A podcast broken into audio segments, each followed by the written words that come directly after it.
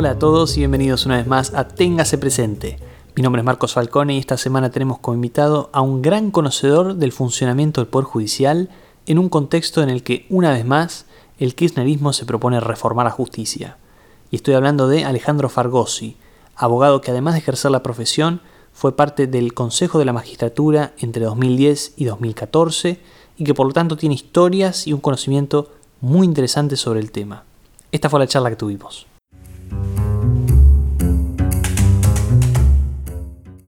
Alejandro, después de haber repetido en campaña que no lo iba a hacer, el presidente ha reactivado la idea de una reforma judicial. Y te imagino crítico, así que voy a ir por otro lado. ¿Hay algún aspecto que te parezca positivo para remarcar de la propuesta?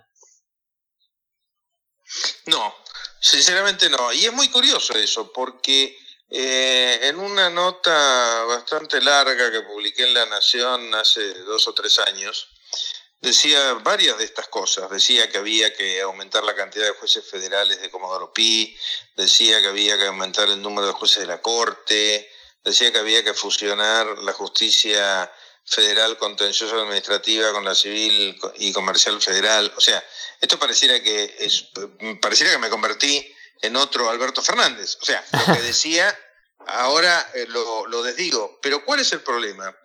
Que esta gente, como hace siempre, porque no lo hace alguna vez, lo hace siempre, toma ideas buenas y las pervierte a través de la implementación.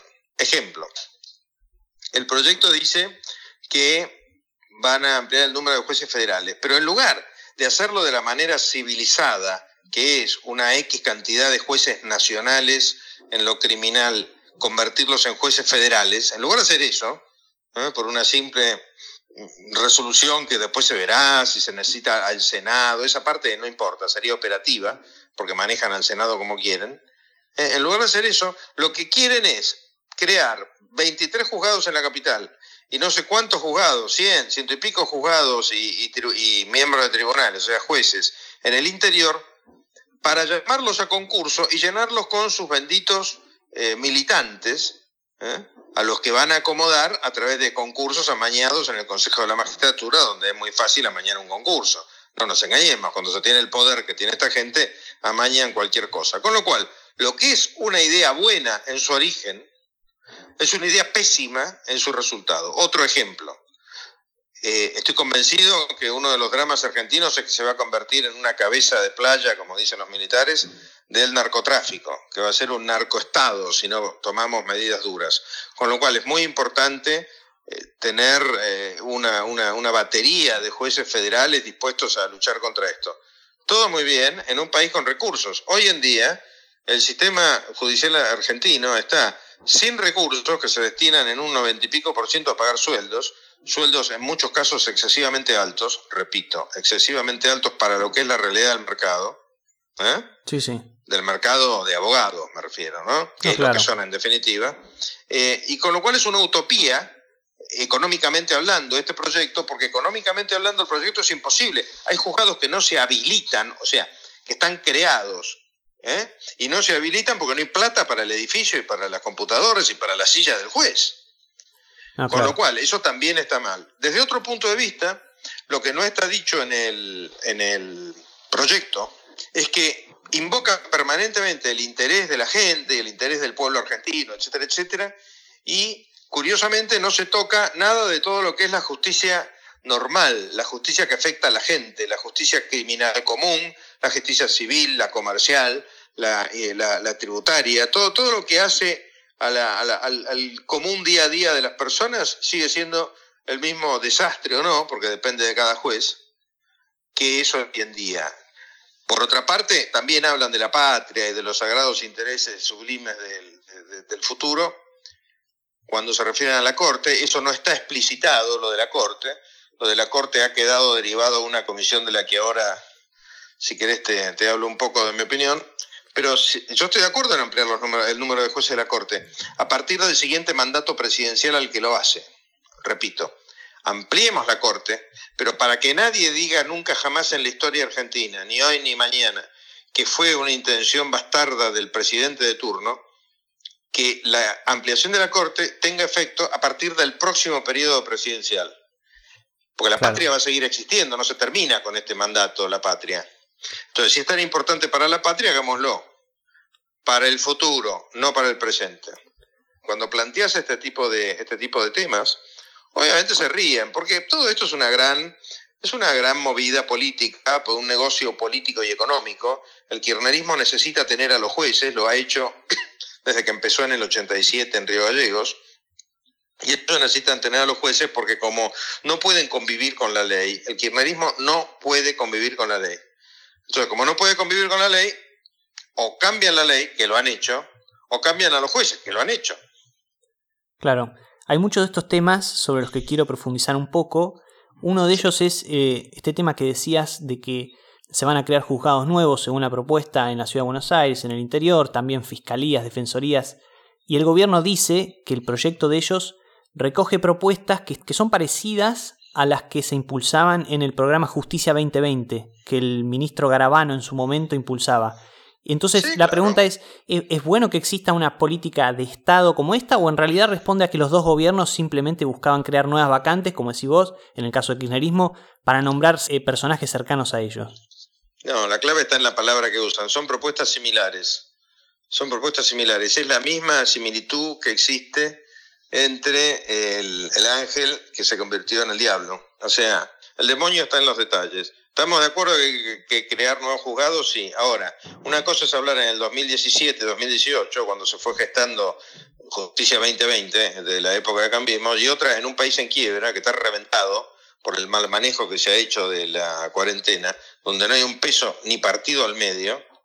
Y además, una cosa es crear un juzgado y poner un juez que ya es juez, un juez nacional en lo criminal de, hoy en día que ya tiene el cargo y que además nadie sabe a qué se van a dedicar, eh, eso sería un poco más profundo, motivo de otra pregunta, pero digamos, una cosa es eso y otra cosa convocar a concursos para todo, para cubrir como 200 cargos de jueces, con un sistema político dominante, que es el kirchnerismo, que no es Mahatma Gandhi.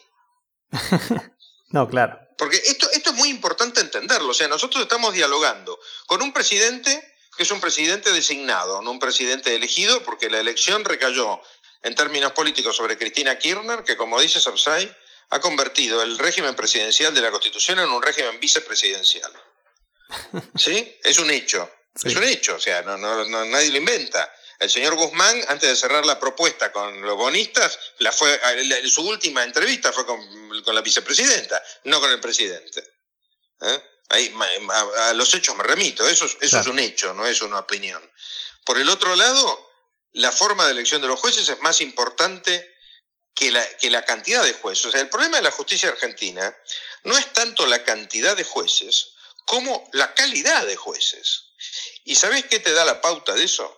Que cualquier persona que le preguntes que tenga actividad intensa en tribunales, en cualquier área, ¿eh? en provincias, nación, federal, te va a decir que hay jueces buenos y hay jueces malos. ¿Qué quiere decir esto? Que con el mismo régimen legal, con el mismo país, con la misma realidad económica, con las mismas limitaciones, etc., están los que lo hacen bien y están los que lo hacen mal. Con lo cual el problema es las personas. ¿Y por qué es las personas? Porque el sistema de designación de jueces es malo es un sistema que está absolutamente preñado de política. Y eso es lo que quieren, es potenciar eso, no lo quieren aminorar. Bueno, en relación a la cuestión de la selección de los jueces, así como su supervisión y su destitución, vos fuiste miembro del Consejo de la Magistratura, eh, un organismo que se creó con la reforma constitucional de 94 para hacer todo este proceso un poco más eficiente y transparente que antes. Entonces, ¿vos crees que el Consejo cumple hoy con su cometido? ¿Está a la altura de las expectativas que se tenían cuando se constituyó por primera vez? Mira, todo depende de con qué lo comparás. Si vos lo comparás con lo que podría y debería ser el Consejo, la respuesta claramente es no. Repito, si lo comparás con lo que podría y debería ser el Consejo, la respuesta es no. Si lo comparás con lo que era antes, la respuesta es sí. Porque lo que pasa es que la mayoría de la gente envidiablemente es muy joven y no se acuerda cómo funcionaba antes. Antes era un dedo presidencial. O sea, antes aparecía un perro que se había cruzado tantas veces en la Facultad de Derecho que le habían dado un título, y si el presidente quería y tenía el control de la Comisión de Acuerdo del Senado, lo nombraba juez. Esto es así. Lo que pasa es que la media de jueces que era nombrado de esa manera, era mucho mejor que la media de jueces actual. Increíble, pero es así. Entonces, el sistema actual, que era malo, daba mejores resultados que la... Eh, perdón, el sistema anterior, que era malo, daba mejores resultados que el sistema actual, que es bueno. Porque el sistema actual de la Constitución dice una cosa y la ley que regula el Consejo de la Magistratura dice otra. Y te voy a poner un, eh, un, ejemplo, que otro hecho, no una opinión, un hecho, que es un hecho matemático además. La Constitución dice que debe haber equilibrio entre los grupos que están en el Consejo. Eh, se habla de estamentos, la palabra técnica es estamento. El estamento de la política, el estamento de la abogacía, el estamento de la justicia y el estamento de la academia. ¿Sí?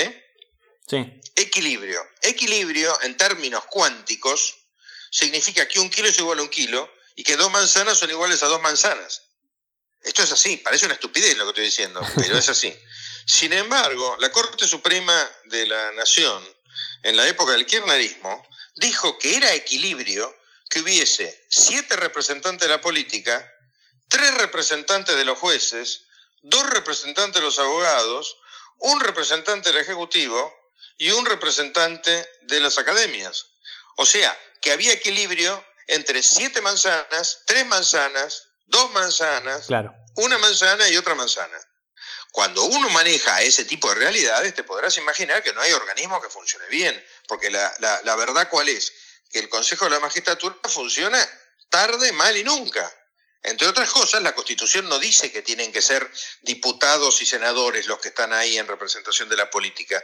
Y eso, ¿sabes el efecto que causa? Eso causa el efecto de que se reúne cada 15 días en lugar de ser un trabajo full time, de poner el hombro en serio y estar ahí enchufado todos los días trabajando para levantar un país que se está desmoronando, y hace años que se está desmoronando, no viene de ahora, el Consejo se reúne cada 15 días, cuando con el doctor Ostropolki en mi época pedimos que se reuniera todas las semanas, nos dijeron que no podían porque tenían que ir al Congreso, y los jueces tenían que ir a los juzgados, y bueno, pero ahí vos fíjate, volvemos a la pregunta de, cuál es la, trampa que dicen que se toman ideas de Justicia 2020. Una cosa es la formulación de la idea y otra cosa es la implementación de la idea. La idea del Consejo es buena, la implementación del Consejo es mala. La idea de aumentar el número de los jueces es buena, la implementación de cómo se lo, de lo, se lo hace es mala. Y así sucesivamente. ¿Cómo explicas esto a una persona que está agobiada por cómo llega no a fin de mes? al fin de semana.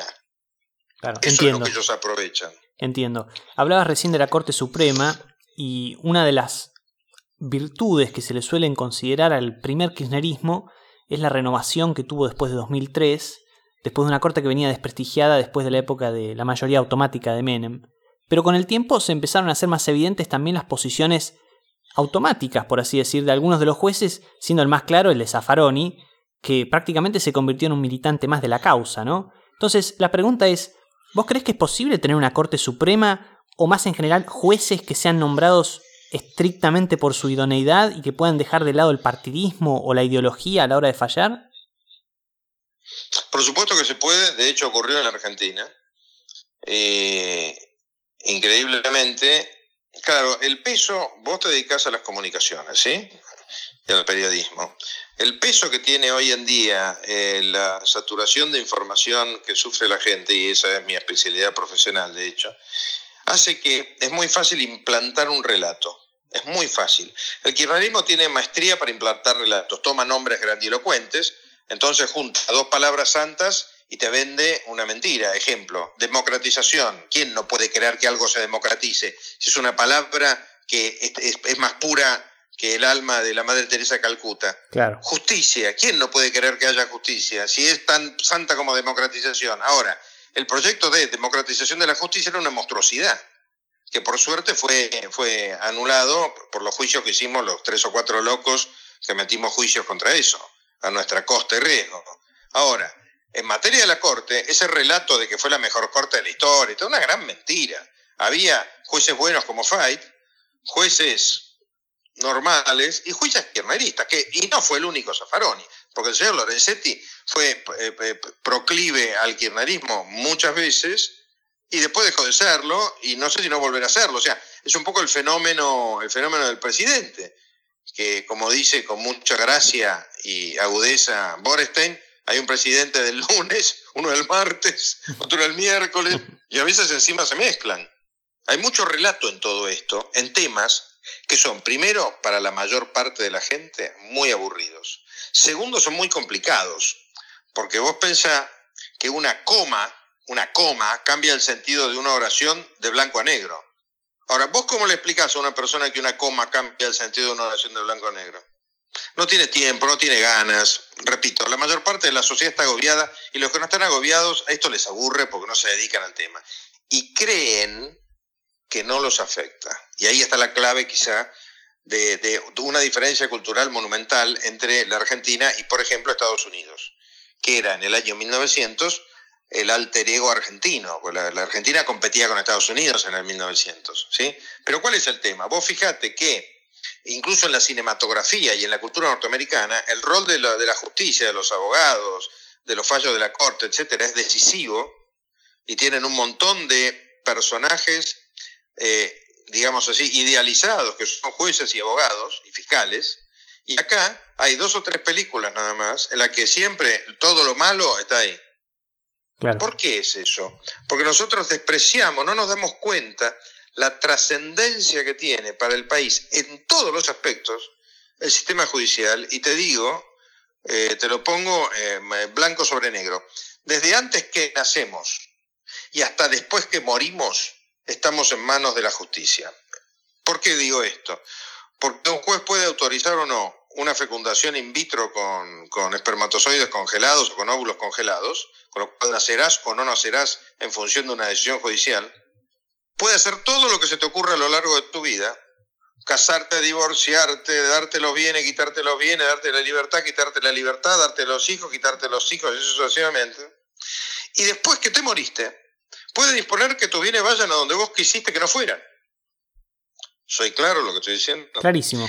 Pese a esa evidencia incontrastable, porque no, digamos, yo no te estoy diciendo opiniones, te estoy diciendo hechos objetivos, en esto, ¿no? Sí, sí. Después opiniones también las tengo. Pero, pese a eso, eh, el argentino medio cree que la justicia, ah, justicia es un tema abogado, que, que no molesten. Por eso no es un tema caliente, por eso no es un tema cinematográfico, salvo para lo malo. Claro. Recién me estabas mencionando Estados Unidos y te voy a traer un debate que, que, lo he leído en algunos académicos de allá, como Owen Fees, por ejemplo, en relación a la cuestión de los recursos y la independencia del Poder Judicial. Porque a veces se ha planteado una disyuntiva en la que, por un lado, a mucha gente le resulta extraño, y de hecho te he escuchado criticar a vos, que por ejemplo la Corte Suprema pueda tener miles de millones de pesos en plazos fijos, por ejemplo, si al mismo tiempo sí. hay falencias edilicias, falta de espacio, ratas sí. en las dependencias, ascensores que no funcionan, lo que sea. Pero al mismo tiempo, uno de los contraargumentos que se podría utilizar para defender que el Poder Judicial administre sus recursos de manera autónoma y que los jueces tengan sueldos altos, como decías vos recién, es el fin de proteger la independencia, ¿no? O sea, que, de, que esté un poco más insulado, que esté un poco más aislado del gobierno de turno. ¿Vos ves una tensión ahí? ¿O, o te sí, parece una parte del relato? O, o, otra vez más, mete, no, no, otra vez más metes el dedo en la llaga, porque el tema, es, el tema son las sutilezas, no las, grandes, las grandes pinceladas. Esto, esto no es un cuadro impresionista, esto es un cuadro hiperrealista. ¿Qué quiero decir con esto? Primero, el Poder Judicial, aunque tenga fondos, ese famoso fondo anticíclico, sigue teniendo dependencia presupuestaria del Ejecutivo y del Legislativo que le aprueban o no el presupuesto. Es decir, no hay un porcentaje del presupuesto fijado para el Poder Judicial y eso implica que más de una vez hay que, entre comillas, negociar entre el Poder Judicial y el Ejecutivo qué plata le van a dar el año que viene. Tema uno. Eso no es el fondo anticíclico. El fondo anticíclico es un ahorro que hizo la Corte, que me pareció muy bien, hasta que empezaron a sentarse arriba del ahorro como si fuesen Rico MacPato. ¿Eh? Personaje del Pato Donald, que algunos quizás no saben quién era. No, sí, como que no. Este, eso, tema número uno. Tema número dos. La, el Poder Judicial, desde mi punto de vista, el, eh, uno de sus problemas más profundos es que carece por completo de un concepto de organización, métodos, manejo de personal y demás, eh, realmente moderno y realmente propio de una eh, megaestructura con tantos miles de empleados, en los cuales muchos de ellos son decisivos, que son los jueces. Entonces, ¿qué pasa? Se maneja con criterios del siglo XIX e incluso eso se revela en que, para que te des una idea, todavía ni siquiera pueden organizar los cadetes. Entonces, aunque te parezca mentira, se dan casos en los cuales si del edificio número 1 al número 2 tienen que ir 32 expedientes de 32 juzgados diferentes a 32 juzgados diferentes, en lugar de ir un cadete con los 32 expedientes, van 32 cadetes que en lugar de hacer otro trabajo están haciendo algo que se podía haber concentrado en uno. ¿Fui claro? Sí, sí. O si querés te puedo dar otro ejemplo y es la cantidad, no mucho, pero de una gravedad inusitada, de edificios que se han alquilado, prorrogado el alquiler y vencido el alquiler y devuelto sin que se hayan habilitado nunca porque no se habían llegado a comprar los muebles. Esto pasa en cualquier empresa privada mediocre y echan a la mitad, por inútiles. Y esto pasa cotidianamente, mientras, y, es algo absolutamente inadmisible, seguimos viviendo un mundo de fantasía en el cual todo el mundo se toma alegremente 45 días de vacaciones al año y ahora el sindicato de empleados judiciales hasta quiere las vacaciones y el pago, pese a esta especie de vacación eterna en la que están desde hace cuatro meses, no todos, porque hay áreas. Acá, el Poder Judicial tiene una característica muy interesante, hay que entenderlo muy en profundidad. Yo no sé si lo logro, ojo, ¿eh? hay que ser autocrítico siempre en la vida. Y es esta, hay un montón de gente buena hay un montón de juzgados buenos, hay un montón de empleados buenos. Y entonces cada vez que uno hace una crítica al Poder Judicial, se te enojan los buenos y defienden a los malos. Y la prueba más, perfecta que se puede dar de eso es que creo que la última vez que un juez denunció a otro eh, ante el Consejo de la Magistratura fue hace como 10 años o más. Esto quiere decir que esa malentendida solidaridad, identidad, espíritu de cuerpo, como lo querramos llamar, hace que la Corte revoca un fallo que es un disparate y, un grosero error de derecho. O una Cámara de Apelaciones revoca un fallo que es un disparate o un grosero error de derecho. O un juez entera que el vecino, de pared por medio, es un corrupto de campeonato. Nadie dice ni hace nada. Para que vos te des una idea, todas las empresas grandes tienen organismos de control, organismos de, de mm, ética, organismos de auditoría. Acá, eso más o menos para salvar los papeles, pero no. Ejemplo, te pongo un ejemplo lineal. Vos en tribunales no podés preguntar quién es pariente de quién. Estoy hablando siempre de justicia nacional y federal. ¿eh? Yo no hablo de las justicias locales porque no las conozco. Yo trabajo en la ciudad de Buenos Aires. Pero vos no podés preguntar quién es pariente de quién. Creo que, te pega si llegas a preguntar eso. Bueno, antes de cerrar, quiero hablar un poco más de, de toda esta cuestión que vos me decís de la hiperrealidad en vez de las sutilezas y, quiero hablar un poco del eh, comportamiento corporativo que tienen los jueces, que vos estás mencionando también, y que también tienen un ejemplo, empecemos con un ejemplo, perdona que te interrumpo porque me voy a olvidar y es un ejemplo que a mí todavía me tiene choqueado. A ver. Cuando era consejero de la magistratura, el consejo está inmediatamente abajo de la corte. ¿Sí? Sí. O sea, viene corte, consejo de la magistratura, cámara de casación. Ese es el orden, digamos así, jerárquico. Estás arriba, arriba, arriba. Yo no tenía, yo, digamos, los por lo menos los consejeros que no éramos del oficialismo, no sé el resto, no teníamos papel común para imprimir, pero papel copia, no, ni siquiera el papel de gramaje grueso. Y la Corte nos mandaba invitaciones para los actos en un papel que era tan, pero tan grueso, que cuando lo doblabas casi se quebraba. Los tengo guardados, lo puedo exhibir. ¿Eh? Claro. Entonces, vos tenés, vos tenés jueces que no sé cómo se las ingenian, pero tienen auto con chofer pagado por nosotros. Bueno, y, cómo hacemos para enfrentarnos al comportamiento corporativo por parte de los jueces? Y mira, hay un grave problema y es el siguiente. Primero, los jueces tienen un espíritu de cuerpo monumental, tan monumental que nos han convencido que no pueden ser juzgados por el contenido de su sentencia. Repito, los jueces nos han convencido que no pueden ser juzgados por el contenido de sus sentencias. Cuando en realidad lo que dice la ley es que se garantiza a los jueces la independencia en el dictado de sus sentencias. Pero una cosa es que te garanticen la independencia en el dictado de la sentencia y otra cosa es que si dictas una sentencia disparatada, corrupta lo que fuere, no te juzguen por eso. O sea, el nivel de solidaridad para lo malo que tiene el Poder Judicial es impresionante. Te repito, cuando una Cámara de Apelaciones o cuando la Corte descubre una, una sentencia que es una burla, y las hay, muchas fueron del propio Zaffaroni cuando era juez, ¿por qué no copian el, por qué no fotocopian el expediente y lo mandan al Consejo para que se analice si se ha violado el deber de, el deber de dictar eh, fallos conforme a la ley. ¿Por qué no lo hacen eso? Y eso no se hace. No se debe hacer. Eso es pisarla. Eso, eh, en, la calle, en la calle, las frases son muy gráficas, ¿no? Dice, no, no, entre bomberos no hay que pisarse la manguera, perro no come perro. Y el resultado, ¿sabes cuál es? Que en lugar de que haya una solidaridad sana, hay una solidaridad sana, porque la hay, pero también hay una solidaridad que es más que solidaridad, complicidad. Ojo con eso. El problema es el siguiente. Como de vez en cuando parece que se ha hecho costumbre para, para nuestros conciudadanos votar al kirchnerismo, hoy por hoy no es el momento de arreglar esto. Hoy por hoy hay que proteger que no liquiden a todo el Poder Judicial. En su momento yo usaba una metáfora médica para esto, en el, en el año 2010-2014. Decía, mientras el Poder Judicial esté en terapia intensiva, no lo podemos hacer hacer gimnasia. Una vez que lo saquemos de terapia, ahí sí hay que, hay que hacerlo hacer gimnasia, pero ahora no podemos. Otra vez el Poder Judicial está en terapia intensiva porque se lo está sometiendo a un intento de copamiento. Claramente, ¿eh? pero esto no es discutible. Vos pensás que la comisión asesora esta que inventó el presidente pone abogados que están litigando ante la Corte en los casos más importantes de la historia de la Argentina, que son los, casos de corrupción contra la presidenta de hecho del país. ¿Cómo va a estar en esa comisión? Entonces, en esa comisión, cuando tiene que aconsejar un cambio que perjudica o al Estado o a su cliente, ¿por quién opta? Eso se llama conflicto de intereses. Pero eso es tan evidente que tener que explicarlo, uno se siente tonto teniendo que explicar esto. Bueno, hay que explicarlo.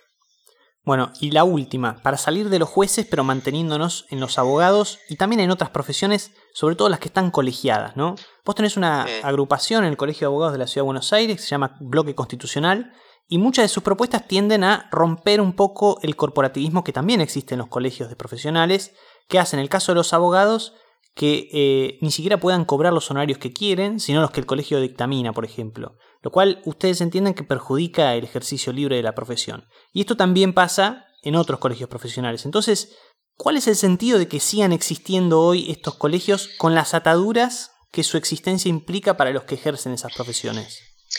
Dos pequeñas, dos, pequeñas acotaciones. En realidad no es el colegio de la Ciudad de Buenos Aires, sino el colegio público de abogados, que es una entidad distinta, es una entidad obligatoria. El otro es una entidad voluntaria que tiene, no sé, mil socios.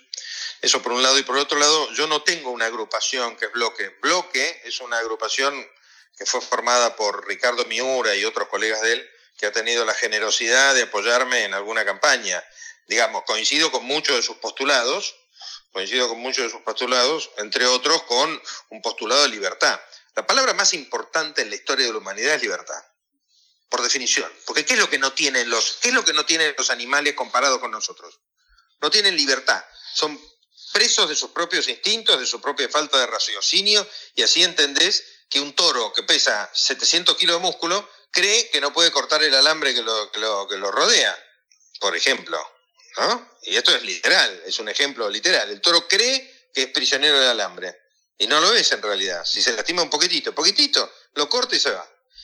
El ser humano, la historia del derecho, es la historia de la lucha por la libertad. Sin embargo, la Argentina, que es un país corporativo, desgraciadamente, si no tenés una corporación atrás que te protege, llamar el colegio de abogados, el colegio de escribanos, el colegio de esto, el sindicato de aquello, el sindicato de lo más allá, te convertís en un paria como ciudadano. ¿Y sabés cuál es el ejemplo más perfecto? El ejemplo más perfecto es el de muchos de nosotros que somos autónomos cuarta categoría. Los autónomos cuarta categoría, que somos todos los que trabajamos por nuestra cuenta, somos siempre pulverizados por el sistema fiscal porque como no tenemos ningún sindicato, colegio o asociación que nos defienda frente al Estado, nos pueden hacer cualquier cosa. Y ahí es donde empieza el gran debate. El debate es, ¿es necesario el colegio público de abogados para defender a los abogados o no lo es? El colegio lo, lo creó el radicalismo, ¿sí? Lo creó el radicalismo en 1986. Yo pensaba que no era necesario colegio, pero una vez que está creado, o sea, cuando tiran un tigre a la cancha, hay que ver de qué manera uno controla al tigre, pues si no te come. Entonces, ahí, hicimos una lista con Alberto Espota, que ganó tres o cuatro elecciones consecutivas, y mantuvimos al colegio en una posición de cumplir sus, con sus, sus contenidos más esenciales, los más esenciales, los que realmente hacían al abogado. Después el tema se desmadró y hoy tenemos un colegio público rico con abogados pobres. ¿Qué querés que te diga? Y pasa en otras profesiones también. Pasa en otras profesiones y eso es el típico fenómeno en el cual el que parte y reparte se queda con la mejor parte, como dice el viejo refrán. O sea, vos tenés estructuras que terminan siendo más ricas que aquellos que las bancan. Y el ejemplo, te puedo poner un ejemplo del Estado. Vos fijate que los autos oficiales son todos del año anterior y, y, full equip. Todos los ministros, subsecretarios, directores andan viajando en autos de lujo y nuevos. La gente que se los paga muchas veces no lo puede cambiar el auto. Una definición de Argentina, ¿no? Exactamente. Es, que es terrible, pero es así. Es terrible, pero es así. Eh, te voy a poner un ejemplo que es todavía más salvaje, porque este, esto que te voy a decir es salvaje. Hay organismos que solo operan dentro de ejidos urbanos, ejido urbano, o sea, dentro de ciudades, no tienen que andar por camino de tierra con lluvia, nieve ni nada, y compran camionetas doble cabina. ¿Me puedes explicar por qué compran camionetas doble cabina y no una Kangoo común y silvestre? ¿Querés que te diga por qué? Porque el 10% de una doble cabina es más que el 10% de una Kangoo. Que encima las usan para llevar expedientes en una cabina que está al aire, con lo cual se mojarían, ¿no? O sea, cuando ves cómo se afana la plata en la Argentina, entendés que Barrio Nuevo fue el que la dijo clarita hace 20, 30 años tenemos que dejar de robar por dos años. Yo no sé a quién se refería, yo no afané nada, así que no, tengo ningún problema que dejen de robar por 25 años, no dos, pero la realidad es que la plata acá se roba. Si está pasando con una pandemia, esta pasa con remedios, pasó con cunitas para bebés, pasó con remedios oncológicos, ¿Por qué pasa todo esto? Esto pasa porque según las estadísticas del Ministerio de Justicia del 2018, aproximadamente, que hicieron un análisis bastante profundo, el 99 de cada 100 delitos cometidos no tiene sanción efectiva. Repito, el 99% de los delitos no tiene sanción efectiva. En palabras cinematográficas, volvamos al cine, en palabras cinematográficas, esto quiere decir que hay un 99% de crímenes perfectos. Nosotros los politólogos diríamos que no hay ningún incentivo para no robar, porque si uno no va preso... Exactamente. Te diría más, te diría más. Hay un incentivo para robar. Claro, que, que, no hay, que, no hay castigo. Un incentivo para robar. Si roban todos. Y fíjate que eso además, vos como politólogo, hay otro efecto que es nefasto que es el siguiente. Cada vez que se incorpora alguien decente a la maquinaria política, qué interesante, este tema es apasionante. ¿eh? Cuando se incorpora alguien decente a la maquinaria política, la maquinaria política lo rechaza. ¿Por qué lo rechaza? Porque un tipo que no mete la mano en la lata es un peligro que camina para el que sí mete la mano en la lata, porque puede declarar, puede denunciar. Es igual a lo que pasa en las películas, una vez más, al cine. Pues el cine en definitiva es un reflejo de la vida. Es igual que lo que pasa en las películas de la mafia, cuando te muestran cómo obligaban al, que quería ser mafioso tenía que matar a alguno. El terrorismo en la Argentina mataba a policías que estaban tranquilos en la calle sin robar a nadie porque era la manera no solamente de robarle el arma, y sé de lo que estoy hablando, sino además de probar que estabas dispuesto a matar, que podías pertenecer al grupo de los que mataba. Bueno, la política, cada vez que entra uno que no roba, bueno, por supuesto, estoy generalizando, ¿eh? Siempre hay excepciones, siempre, siempre. Estamos hablando de un colectivo y por ende hago evaluaciones colectivas. Eh, la política tiende a repeler a esos porque son un peligro. Es más, ¿sabés cuál es una de las frases que se usan en la jerga? A ver. Con fulanito no se puede hablar. Una vez viene mi jefe de asesores, cuando estaba en el Consejo de la Magistratura, me dice, no, ¿Sabes? Porque ¿sabes lo que dicen por ahí? Que como no se puede hablar. Digo, pero ¿cómo no se puede hablar? soy abogado, hablo cualquier tema. O sea, no me enojo, yo no me enojo por, el, por la discrepancia. Me dice, no, no, no se puede hablar. Y yo le pero, pero yo hablo. No, hablar significa arreglar, arreglar plata. ¿Entendés? Esto, esto, pasa, ¿eh? Me alegro entonces de haberte tenido acá. Si con vos no se puede hablar. En fin. Muchas gracias. Muchas gracias, Alejandro. Muchas gracias a vos. El funcionamiento de la justicia, en definitiva, deja mucho que desear y no solamente por la cuestión de la corrupción, que pervierte a todo el Estado argentino y del que el Poder Judicial es solo una parte. Pero también son ciertas dos cosas. Una es, como dice Alejandro, que el Poder Judicial está lleno de gente que trabaja bien, además de la gente que trabaja mal. Y la otra es que, si bien uno puede tener las mejores intenciones, es muy difícil tratar de reformar un sector que está bajo ataque. Y eso es lo que sucede hoy. Porque todos sabemos que se necesitan reformas, pero ¿qué legitimidad puede tener para hacerlas el kirchnerismo? Cuando las intenciones de reformar el Poder Judicial para garantizar impunidad son tan groseras. El kirchnerismo siempre se caracterizó, en este ámbito y en otros, por esto, justamente, por lo grosero, lo transparente, lo ordinario que es con sus intenciones. Pero bueno, si se quiere ver el lado positivo, eso al menos sirve para estar bien alerta hoy en casos como este. Con esto me despido de ustedes por esta semana. Los invito como siempre a que se suscriban a este podcast en Spotify, Apple, Google o su plataforma preferida. Les recuerdo que me pueden encontrar en Twitter con el arroba hiperfalcon y los espero el próximo jueves desde las 21 horas con una nueva edición de Téngase Presente. Muchas gracias.